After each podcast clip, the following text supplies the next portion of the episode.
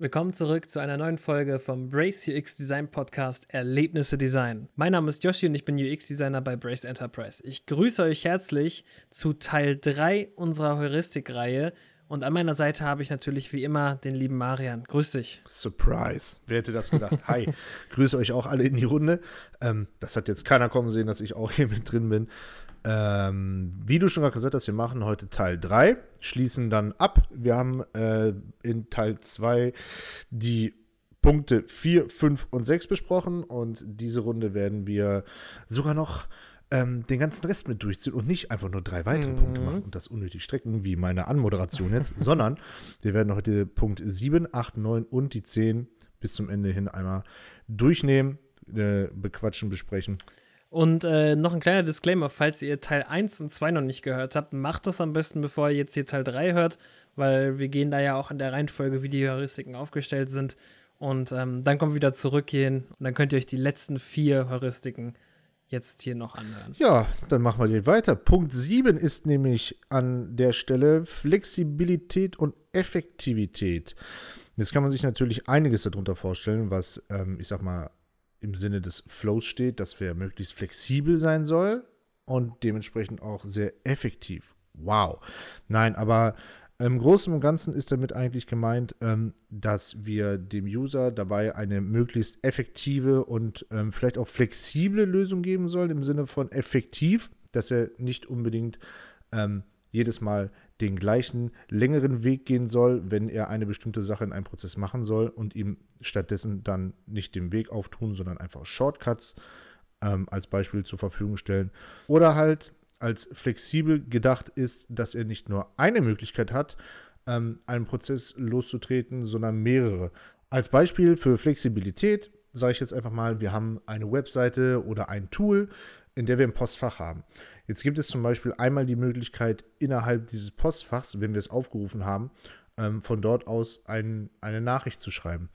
Ähm, wenn das allerdings aber wiederum eins der Cam-Features ist oder ich sage jetzt mal nicht sofort auf der Startseite verfügbar ist, könnte man aber zu dieser Funktion eine Nachricht zu schreiben, einen Shortcut auf die Startseite setzen. Das wäre in dem Sinne dann effektiv und ähm, ein weiterer Einstiegspunkt, ein flexibler Einstiegspunkt für den Prozess, der vollzogen werden soll. Ja, genau. Und also das kennen viele, wenn ihr auch zum Beispiel auch schon viel mit Grafikprogrammen arbeitet oder so und so langsam da reinkommt, dass ihr Shortcuts benutzen könnt. Es spart enorm Zeit. Und ähm, das ist halt auch mit diesem Punkt gemeint. Also das heißt, ihr sollt effektiver, effizienter ähm, arbeiten können. Das heißt, dass ihr halt darauf achtet, dass Nutzer, die euer Programm oder euer Tool vielleicht auch länger nutzen, die Möglichkeit haben, daraus auch einen Vorteil zu ziehen. Das heißt, dass sie sich darin auskennen und dass sie eben wissen, wie sie sich schneller dadurch bewegen können. Und das steigert in gewisser Weise auch ein bisschen das ähm, Ansehen der Nutzer insofern, dass sie sich kompetenter im Umgang mit dem Tool fühlen.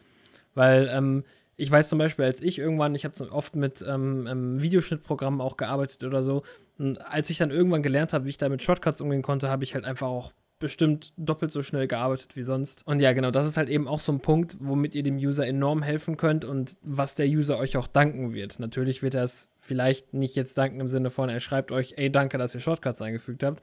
Aber ihr verbessert damit, aber ihr verbessert damit erheblich das Erlebnis des Benutzers. Dass User sowas machen, das gibt es nur bei uns. genau, dass sie sich noch persönlich an den richten und sagen, danke, dass ihr so eine geile UX gemacht habt. Ich weiß zwar nicht, was UX bedeutet, aber danke, dass ihr es gemacht habt. ähm, was aber auch noch damit zum Beispiel reinspielt, ist häufig bei vielen Anwendungen, die ja auch mittlerweile sehr modern sind, die Dashboards haben, dass man eben dem Nutzer die Möglichkeit gibt, diese Dashboards auch zu customizen, also nach ihren Belieben anzupassen. Und das ist eben auch so ein bisschen mit der Flexibilität mit inbegriffen, dass sie sich dadurch eben das Arbeiten erleichtern können und es sich so zurechtbauen können, wie sie es brauchen quasi. Also es gibt ja manchmal, dass man bestimmte Bereiche sich auf sein Dashboard ziehen kann und bestimmte Statistiken oder so und alles, was man nicht braucht, rausschmeißen kann. Und dadurch halt auch eben wesentlich effizienter mit dem Tool arbeiten können und auch das Gefühl haben, dass sie jetzt ihr Ziel damit optimal erreichen können. Dabei gibt es aber auch eine Vielzahl von Möglichkeiten, wie man die Flexibilität und die Effektivität erhöhen kann. Ähm, ein Stichpunkt dabei ist kontextsensitiv zum Beispiel, würde bedeuten im Umkehrschluss im ganz einfachen Stil, ähm, dass das Tool versteht, welches der Features der User am meisten nutzt und diese dann automatisch ähm, nach oben kategorisiert für den User ähm, in Form von, dem über, von der Überschrift zuletzt verwendet oder am meisten benutzt, am meisten runtergeladen, am meisten dies. Ähm, das ist zum Beispiel eine, eine Herangehensweise, wie man das auf eine sehr einfache Art und Weise auch relativ intelligent dann lösen kann von, von der Systemseite her aus und äh, was dem User in der weiteren Benutzen, Benutzung, in der häufigeren Benutzung dann auch einen einfacheren ähm, Umgang mit dem Tool ermöglicht. Was ich persönlich immer ganz cool finde, ist zu dem Thema, was du gerade gesagt hast, zu den gängigen ähm, bekannten Programmen, die man im Design oder der Videobearbeitung nutzt, ist, ähm, dass sie sich alle so ein bisschen aneinander orientieren. Das heißt, wenn du irgendwie an dem einen Tool gelernt hast, okay, hier ist jetzt irgendwie die Ebene duplizieren, Command D, dann findest du das einfach bei ganz vielen anderen Tools, die eine ähnliche Sache bedienen, auch wieder. Und das finde ich persönlich dann mega geil, weil du halt einfach dann intuitiv dann merkst, boah, krass, die Shortcuts, die funktionieren ja hier zum Großteil mhm. auch bei dem Tool. Das ist mega praktisch. Das, da ist dann aber eben auch genau das Schlimme, ähm, wo du das jetzt gerade sagst, wenn es eben nicht so ist. Ne? Wenn du gewohnt bist, du arbeitest die ganze Zeit in einem Programm und du benutzt immer diese Shortcuts dafür und dann bist du in einem anderen Programm und dann funktionieren diese Shortcuts da auf einmal nicht mehr. Ja, ähm, dann ist das schon sehr frustrierend.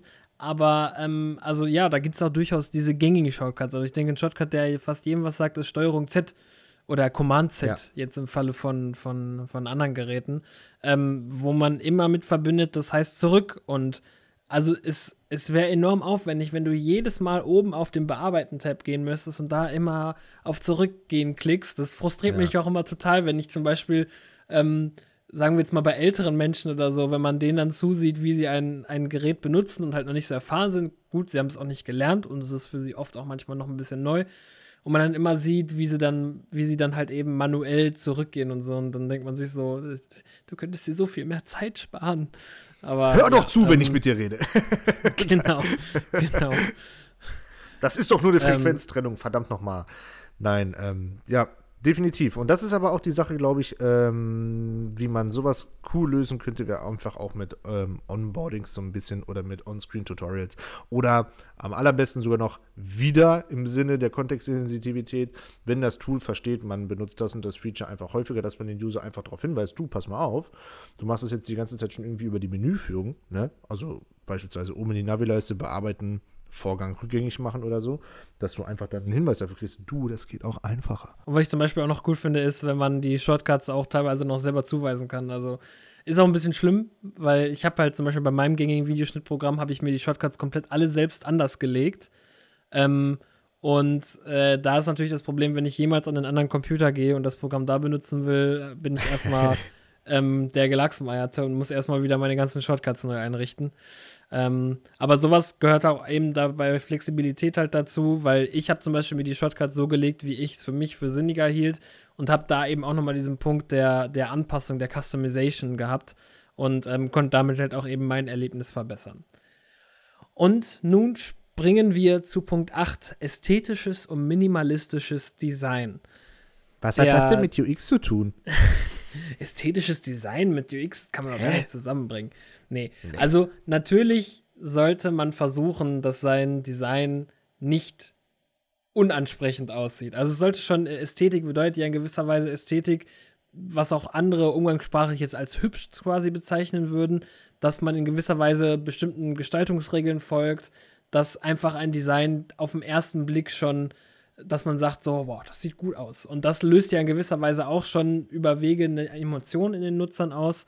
Ähm, aber wobei es hierum hauptsächlich geht, was eben auch mit minimalistischem Design gemeint ist, ist, dass man eben das Design nicht überlädt, weil da dann das Problem ist, dass eben, wenn ihr zu viele Informationen oder zu viele Punkte in euer Design reinpackt, die eigentlichen Informationen, die übertragen werden sollen, verloren gehen können. Oder dass auch die Priorisierung eben der wichtigen Informationen verloren geht. Das heißt, wenn ihr auch ein Design habt, solltet ihr euch ja immer fragen, wenn ihr irgendwie etwas baut oder etwas hinzufügt, was für einen Nutzen hat das und wie wichtig ist das, braucht die Seite das überhaupt? Weil es kann toll sein, wenn ihr viele flashy Animationen habt, die von links reinkommen und von rechts reinkommen, aber wenn hinterher dadurch der Nutzer gar keinen Fokus mehr auf die eigentlichen Informationen, die er haben will oder die er auf der Seite bekommen möchte, ähm, legen kann, dann ist das eher hinderlich und leider eher negativ für euer Design. Voll. alles, was eigentlich den User von der, von der Zielführung ablenken könnte und äh, nicht notwendig den Prozess beschleunigt, befördert ähm, oder unterstützt, sollte dann auch wirklich auf der Waagschale abgewogen werden, ob es einen berechtigten Platz an der Stelle oder dem Design hat, was ihr dort baut. Ähm, was mir an der Stelle gerade spontan noch einfällt, ist der, ähm, wie heißt es nochmal, Aesthetic-Usability-Effekt. Kannst du dich daran noch erinnern, was das war? Ja, ja.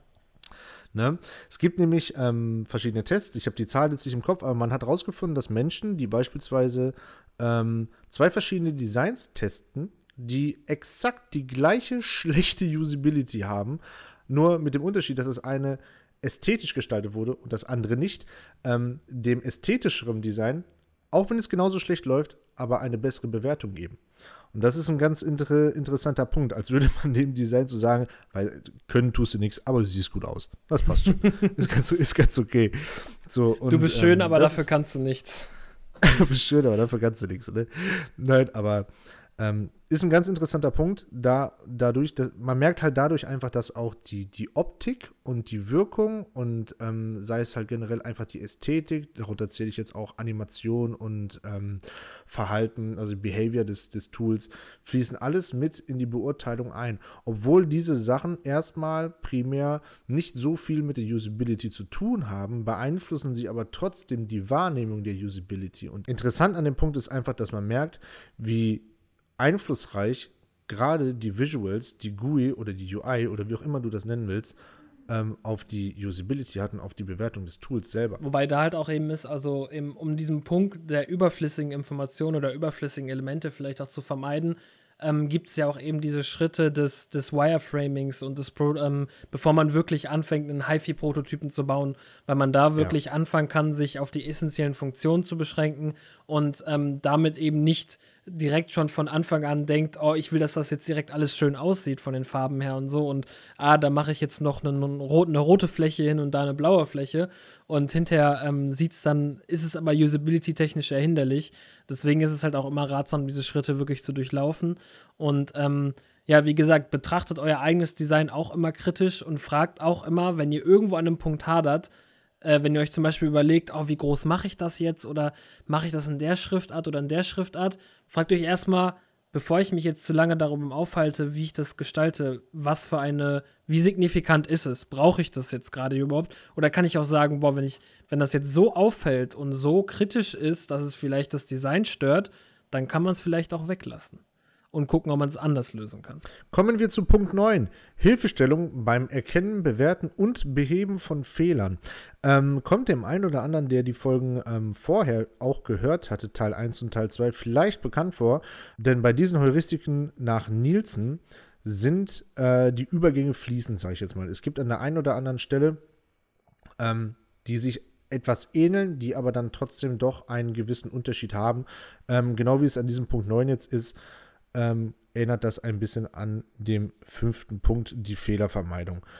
Im Großen und Ganzen erklärt aber der Punkt 9 Hilfestellung beim Erkennen, Bewerten und Beheben von Fehlern eigentlich nur, dass wenn es dann doch zu dem Punkt kommen sollte, dass ein User einen Fehler begeht, als Beispiel eine falsche Eingabe, er hat vielleicht ähm, bei der E-Mail-Adresse keinen Punkt gemacht, sondern ein Komma am Ende der Domain, ähm, dass das Tool ihm dann an der Stelle auch sagt, was das Problem ist und nicht einfach nur sagt, das ist äh, Fehler 404, haben wir nicht gefunden. Ne? Dementsprechend sollte das Tool dem User dann aber auch die Möglichkeit geben, ihm zu sagen, was das Problem ist, wo der Fehler liegt und nicht einfach nur sagen, äh, das ist ein 404, da kann ich Ihnen jetzt nicht weiterhelfen, habe ich nicht gefunden. da bin ich nicht für so, zuständig. äh, das ist nicht meine Abteilung. Nee, tut mir leid. Kommen Sie morgen wieder. Es gibt ja öfter auch diese Sachen, wo dann überlegt wird, bei einem Login, bleibt der Login-Button disabled, bis ich alles eingegeben habe, oder ist er schon klickbar? Und in dem Falle jetzt zum Beispiel ist es nachdem auch besser, wenn man sagt, okay, wir lassen den Button klickbar, aber wenn der Nutzer ein Feld nicht ausgefüllt hat oder was falsch gemacht hat, dass sobald man auf den Button quasi klickt, dass man auch dorthin gescrollt wird, wo der Fehler sich dann befindet. Das ist nämlich auch nochmal eine zusätzliche Hilfe darüber hinaus, weil wenn man jetzt einfach nur sagen würde, jo, da ist was falsch gelaufen und der Nutzer muss selber suchen, erstens, das wäre frustrierend.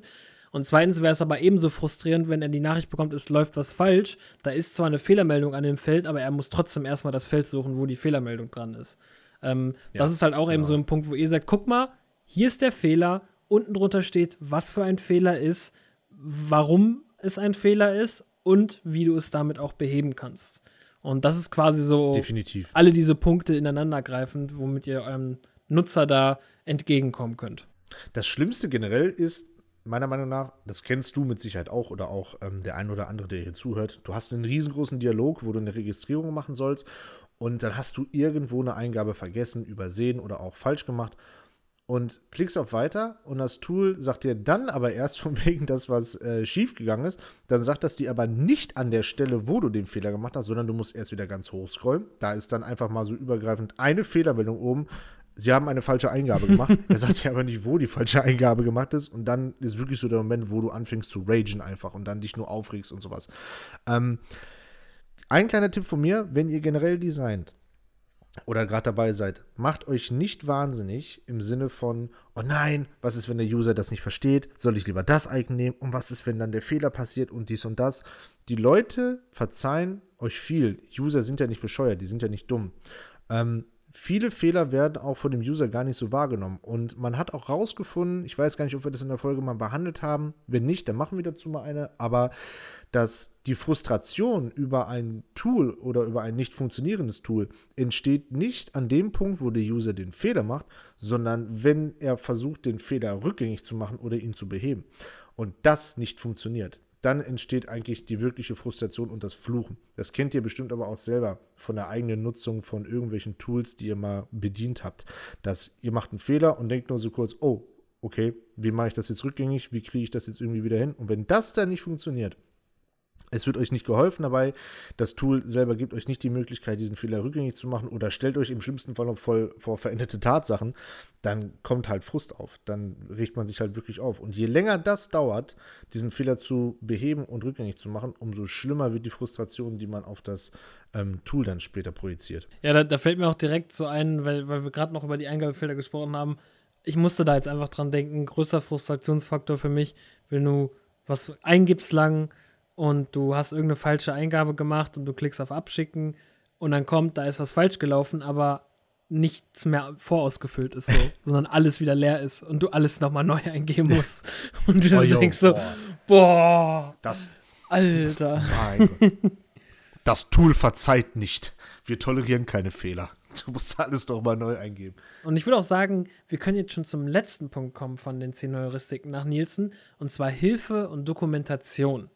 Ähm, ist auch schon ziemlich selbsterklärend im Titel, ist halt quasi gemeint, dass ihr ihr versucht zwar durch euer Design immer zu erreichen, dass sich das Design von selbst erklärt, dass die Nutzer es intuitiv nutzen können, ist aber leider nicht immer möglich. Also bei manchen Sachen funktioniert es einfach manchmal nicht. Manche Prozesse sind auch einfach von Natur aus noch, falls ihr es nicht schon gelöst habt, zu komplex. Ähm, und äh, gegebenenfalls müsst ihr halt eben Hilfestellung für den Nutzer bereithalten. Ähm, das kann halt vieles sein. Das kann, so können Sachen in Form von kleinen Infobuttons sein, die neben einem, einem Eingabefeld sein können oder neben einem Prozess, damit der Nutzer vielleicht kurz lesen kann, okay, was, was passiert hier eigentlich gerade, was kann ich hier gerade machen? Oder halt eben wirklich eine richtige Dokumentation zu eurem Produkt oder eine FAQ-Seite, ähm, wo ihr gängige Fragen klären könnt. Einfach Sachen, mit dem ihr, ähm, falls der Nutzer irgendwo nicht weiterkommt und gerne aber diese Aufgabe erledigen möchte, ihr sagt, guck mal, hier ist noch eine Hilfe für dich. Und das ist auch keine Schande, sowas zu haben. Also, wie gesagt, der Anspruch ist zwar, selbsterklärendes Design zu machen. Es gibt auch diesen Spruch, Design ist wie ein Witz, wenn du es erklären musst, dann ist es nicht gut. Aber ähm, leider ist die Realität an manchen Stellen manchmal einfach ein bisschen anders. Und da ist es aber eben wichtig, dass ihr diesen Case auch abfangt. Und ähm, das ist ja zum Beispiel auch, wenn man jetzt in die reale Welt guckt, an Flughafen oder in größeren Parks oder so, es gibt immer einen Infostand. Immer. Weil es immer Sachen gibt, wozu Leute Fragen haben. Es gibt immer Situationen, die man nicht voraussehen kann, wo Leute nicht weiterkommen. Und dafür solltet ihr immer Anlaufstellen haben. Definitiv. Ich bin auch der Meinung, das ist so ein Punkt, da kann man ein bisschen drüber streiten. Natürlich sollte es, genau wie du gerade gesagt hast, der Anspruch sein, es ist so inno, äh, nicht innovativ, es ist so intuitiv wie möglich. Ähm, es ist alles sehr selbsterklärend, aber trotz alledem sollte wenn es notwendig ist, natürlich auch das eine oder andere erklärt werden, weil jeder ist ja auch anders. Ne? Jeder hat aber auch nicht immer, ich sag mal, ähm, den gleichen Tag. Es gibt Tage, da bist du schlecht drauf, da bin ich schlecht drauf. Da machst du einfach Fehler. Manchmal überfliegst du Sachen auch einfach nur und denkst dir dann so, ja, ja, hä, weiß ich doch alles, funktioniert doch und so. Ähm, und da finde ich das, ich persönlich nicht äh, schlimm, wenn man die Möglichkeit gibt, dem User quasi Sachen zu erklären, wie Sachen zu funktionieren zu haben. Ich beispielsweise selber, ich bin wahrscheinlich die beste Testgruppe der Welt, weil ich glaube wirklich von mir selber, ich bin so ein bisschen schwer vom Begriff, was manchmal Tools angeht. Ne? Ähm, und da finde ich das immer sehr hilfreich, wenn da mal auch eine Hilfestellung mal steht. Da braucht sich keiner vor frei machen, dass man äh, das nicht reinnehmen sollte, nur weil, äh, weil, keine Ahnung, es diese Regel gibt oder diesen Ruf dahinter, gutes Design erklärt sich von alleine. Aber dabei auch wichtig, ihr müsst wirklich darauf achten, dass diese Hilfe kurz und prägnant ist. Also ähm, ihr solltet nach Möglichkeiten, wenn es wirklich um be bestimmte Probleme geht, wirklich nicht viel um den heißen Brei rumreden, sondern Step für Step Erklärungen.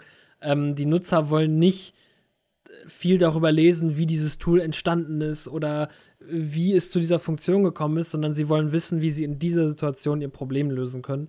Und ähm, da helft ihr dem Nutzer nicht, wenn ihr ihm noch einen halben Roman dahin schreibt, sondern wirklich als Tipp, wirklich Step-für-Step-Anleitung, wie er irgendwas lösen kann oder sich irgendwo durchnavigieren kann. Versucht im Vorfeld vielleicht vieles übers Wording auch zu lösen, ähm, denn wenn Leute anfangen, die Hilfestellungen bei euch zu suchen, dann äh, gibt es bereits ein Problem. Dann versuchen Leute in der Regel etwas hinzubekommen, was sie von alleine auf dem ersten, ähm, ersten Versuch nicht hinbekommen haben. Deswegen, wie du gerade schon gesagt hast, formuliert euch da gut, achtet viel aufs Wording. Im besten Fall natürlich achtet darauf, dass das alles sich so weit möglich selbst erklärt. Aber wenn es soweit kommt, dann muss natürlich auch die Hilfestellung ähm, gut, einfach, schnell zugänglich und verständlich sein.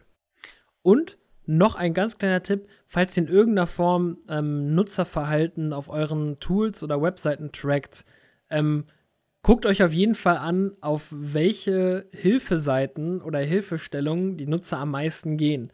Weil das ist ich sage jetzt mal Easy Money, ähm, weil ihr dadurch direkt die Information erhaltet, ey, das ist ein Punkt, da brauchen die Nutzer am meisten Hilfe.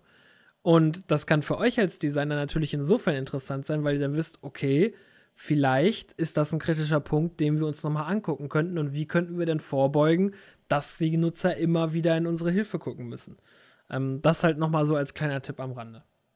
Gut, dann wären wir bei Punkt 10 auch jetzt zum Ende angelangt. Ich fasse für euch einmal noch mal ganz kurz zusammen, über welche Punkte wir gesprochen haben. Wir hatten Punkt 7, Flexibilität und Effizienz, wo es darum geht, dem User möglichst effiziente oder flexible Wege zu geben, ähm, seine Aufgabe zu erfüllen. Dann hatten wir Punkt 8, ästhetisches und minimalistisches Design. Wir haben darüber gesprochen, dass das Design einen großen Einfluss darauf hat, wie die Wahrnehmung des Produktes ist, aber auch die Zielführung des ganzen Prozesses, den der User versucht zu vollbringen. Punkt 9. Die Hilfestellung beim Erkennen, Bewerten und Beheben von Fehlern sprach darüber, dass das Tool dir oder dem User helfen sollte, den Fehler zu verstehen und im besten Falle natürlich auch ihn zu beheben. Und zu gut allerletzt Hilfe und Dokumentation. Warum es manchmal besser ist, auch wenn es gegen den großen Ruf des selbstbeschreibungsfähigen Designs spricht, eine Hilfestellung für den User einzurichten, dass der User, wenn er mal ein Problem hat, vielleicht auch nicht zum Hörer greifen muss und sich dann mit dem Callcenter-Agent streiten soll, sondern im besten Fall natürlich sein Problem selber lösen kann und von alleine den Prozess beendet und weiterkommt. Wir hoffen, ihr habt heute Spaß gehabt beim Zuhören. Im besten Falle natürlich auch was gelernt. Ähm, ich bedanke mich recht herzlich fürs Zuhören bei euch. Ich wünsche euch noch eine schöne Woche und das letzte Wort hast du, mein Freund. Genau. Ähm, zum Abschluss sage ich auch nochmal vielen, vielen Dank fürs Zuhören und ähm, auch danke für Feedback, was ihr uns auf Social Media gibt. Dort findet ihr uns unter dem Namen Brace UX Design. Und ähm, guckt doch auch nochmal auf unserer Webseite braceux.de vorbei, einfach um auch ein bisschen was darüber zu lernen, wer eigentlich hinter diesem Podcast steckt. Und ähm, ja, ansonsten hoffe ich auch, dass euch dieser Dreiteiler, weil das war jetzt auch mal was anderes, dass euch das gefallen hat. Und ähm, wie gesagt, ihr könnt uns wie immer auch Anregungen und Feedback über Instagram zukommen lassen. Und ja, damit würde ich sagen, wir hören uns bei der nächsten Folge und wir freuen uns auf euch. Ciao.